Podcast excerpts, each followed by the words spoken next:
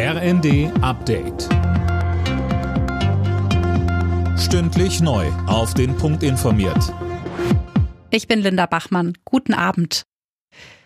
Nach den schweren Erdbeben in der Türkei und Syrien haben zahlreiche Länder und Organisationen Hilfe zugesichert.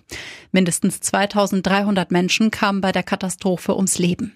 Die Überlebenden brauchen jetzt vor allem Unterkünfte, Zelte oder auch Lebensmittel, sagte uns Patrick Pöhler von den Maltesern und weiter. Wir bekommen glücklicherweise auch schon ähm, jetzt viele Spenden von Menschen, die helfen wollen, haben aber natürlich auch Töpfe, so dass wir da schon jetzt schnell Unterstützung liefern können. Erstmal geht es für uns darum, einen Überblick sich zu verschaffen, wie es genau da vor Ort aussieht und äh, dann in einem zweiten Schritt werden wir dann gucken, was wir genau machen können.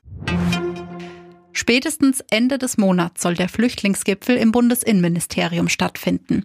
Das hat ein Ministeriumssprecher gesagt. Opposition und Kommunen haben keine großen Erwartungen an den Gipfel von Innenministerin Faeser. Sie fordern, dass sich Kanzler Scholz des Themas annimmt. Bundeswirtschaftsminister Habeck ist auf dem Weg zu Gesprächen in die USA.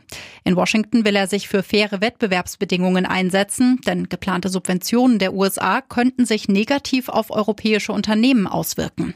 Habeck sagt, es gibt in diesem Programm ein paar kritische Punkte, über die wir dann wahrscheinlich vor allem reden. Über das, was gut läuft, redet man ja eigentlich nicht so viel. Und diese Punkte sind eine Bevorzugung von in Amerika produzierenden Unternehmen. Wir wollen Wege ausloten, wie man die problematischen Teile des Inflation Reduction Acts, also dieses Industrieprogrammes, vielleicht lösen kann. Jetzt ist es offiziell, nach einer Niederlagenserie hat sich die TSG Hoffenheim von Trainer André Breitenreiter getrennt. Das hat der Bundesligist mitgeteilt. Wer Nachfolger von Breitenreiter wird, ist noch nicht bekannt. Alle Nachrichten auf rnd.de